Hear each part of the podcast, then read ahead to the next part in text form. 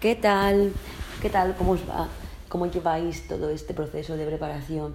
Eh, es complicado, ¿eh? Iba a decir un taco, pero bueno, no voy a decirlo, pero es complicadete. Estoy con el tema de evaluación.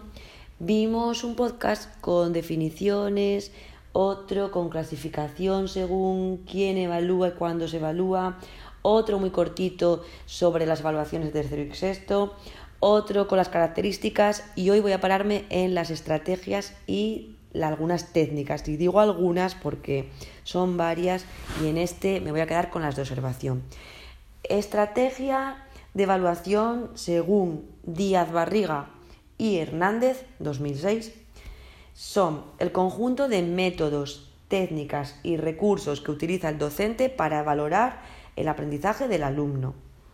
Y las técnicas de evaluación son los procedimientos utilizados por el docente para obtener información sobre el aprendizaje del alumnado.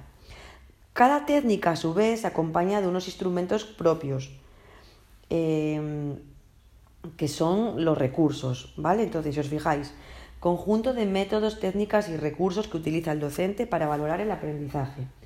Y entonces, las técnicas de evaluación según Jonathan Treviño, pueden ser de observación, de interrogación, de análisis de tareas o de producciones. En Asturias, yo voy a decir siempre análisis de producciones y técnicas de pruebas. Mm, todas son muy importantes, pero en este podcast me voy a centrar en las de observación, porque si somos realistas, muchas veces cuando programamos las unidades didácticas y te fijas cómo evalúas, la mayor parte de la evaluación la hacemos mediante la observación, pero no vale simplemente con, quedarse en esa expresión ¿no? de observación, sino que hay que hacerla bien. Entonces, en este podcast voy a explicar eh, cómo ha de ser la observación, ¿de acuerdo? Directa, continuada y sistemática. Esos son los tres adjetivos y también otro adjetivo más que es didáctica. La observación es un procedimiento básico para obtener información necesaria para evaluar. Recordamos la, definición de la doctora Watkins de, de evaluación y era la recogida o recoger y emplear información por parte del profesorado y todos los implicados en la educación sistemática del alumnado sobre los em, logros o desarrollo del alumno en, su, en, todos los ámbitos de su vida educativa, eh, académica, conductual y social. ¿Vale? Bueno, pues hablamos de la observación que nos vale para recoger información, que ha de ser directa, continuada, sistemática y didáctica y se utiliza sobre todo para evaluar la competencia en el mm, dominio de procedimientos y también en el desarrollo de actitudes durante el trabajo diario en el aula. Esta observación es importante que esté planificada, que se lleve a cabo de forma sistemática en periodos largos y que no sea solamente en momentos determinados aislados y que además se complete no solamente con la observación por parte del profesorado, sino también con las observaciones de las producciones que hagan los alumnos e incluso, me atrevería a decir, con las observaciones que hagan los alumnos. Eh, vamos a hablar de unos instrumentos asociados a esta técnica, que serían las escalas de observación, eh, las escalas de categorías, las escalas numéricas y las escalas descriptivas por un lado, las listas de control por otro y el registro anecdótico, ¿vale? Voy a quedarme en el primer apartado. Escalas de observación, eh, que puede ser, por ejemplo, eh, dices, vamos por un ejemplo muy fácil, ¿eh? Fluidez en la lectura. Y tú dices por categorías, está iniciado un proceso consolidado.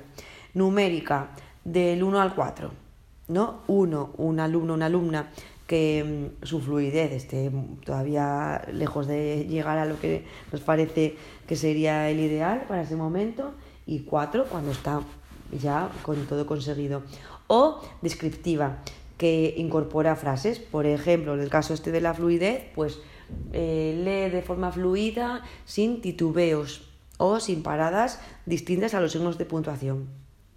¿Vale? Por otro lado tengo listas de control, que en este caso sigo con el ejemplo de la lectura, registra la presencia o la ausencia de un determinado rasgo. Eh, se para, si la vea mm, se atasca, pues tú vas poniendo sí, sí, no, no, ¿vale? Y por último, registro anecdótico o anecdotario.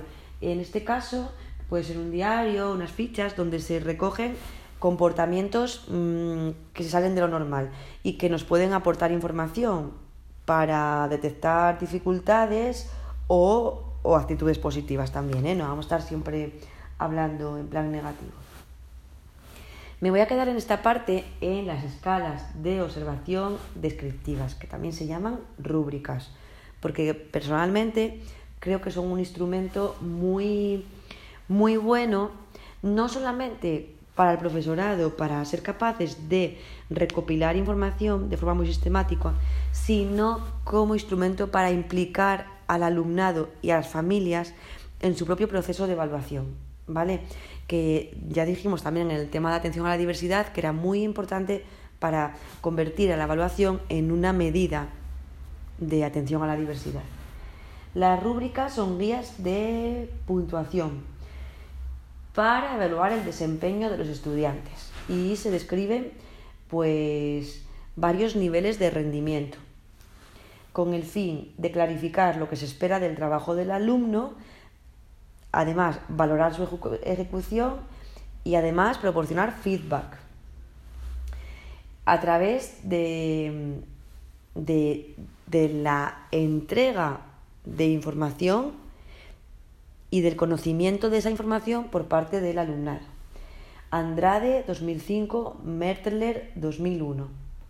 Las rúbricas ofrecen una evaluación detallada de qué indicador ha superado y también en qué, en qué punto del indicador está. Si está, porque claro, como se pueden separar por, por diferentes niveles, no solamente la rúbrica te ofrece información detallada de qué indicador estás midiendo, sino también del nivel de ese indicador.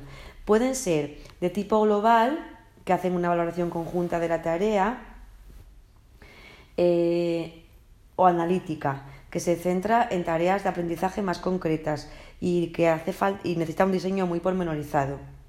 ¿Vale? Ventajas y desventajas. Ventajas para el uso, para el uso con el alumnado. Según Andrade y Martínez Rojas, eh, los alumnos tienen mucha información que con otros instrumentos. Fomentan el aprendizaje y la autoevaluación. Los alumnos conocen de antemano los criterios que van a ser evaluados facilitan la comprensión global del tema y la, relación de diferentes capacidades, ayudan al alumnado a pensar en profundidad, es decir, facilitan la metacognición y promueven la responsabilidad del alumnado, es decir, también el compromiso. Ventajas para su uso por parte del profesorado. Son fáciles de utilizar, ojo, de utilizar he dicho, y de explicar y mejoran la objetividad. Ofrecen eh, una retroalimentación sobre la eficacia de los métodos de enseñanza, es decir, nos sirven para evaluar la práctica docente y bueno, y son versátiles, se pueden ajustar a las diferentes actividades. Ahora bien, inconvenientes. Bueno, pues llevan tiempo. Em, puede darse el caso de que convirtamos la sesión de clase, la intervención educativa, en un momento para evaluar, es decir, que nos lleve demasiado tiempo y sea algo extenuante y al final se estropee su, objetivo. Y, y, también se corre el riesgo de estandarizar demasiado al alumnado. Es decir, personalmente creo que si quieres evaluar con una rúbrica una tarea de aprendizaje integrada, por ejemplo, pues quizás haya que hacer mm, varias rúbricas diferentes, dependiendo de, mm, de a qué alumnado va dirigida, de los soportes que ofreciste al alumnado, que pueden ser diferentes, o las formas de, de acción que les, que les permitiste utilizar. Vale, con esto lo dejo. El tema rúbrica es un tema interesante, pero creo que lo más importante, aparte de saber a lo mejor la definición de rúbrica, que no sé, creo que ya sería, mm, sería rizar el rizo, lo más importante es ser capaz de hacer una rúbrica muy rápido por si nos cayese en un supuesto.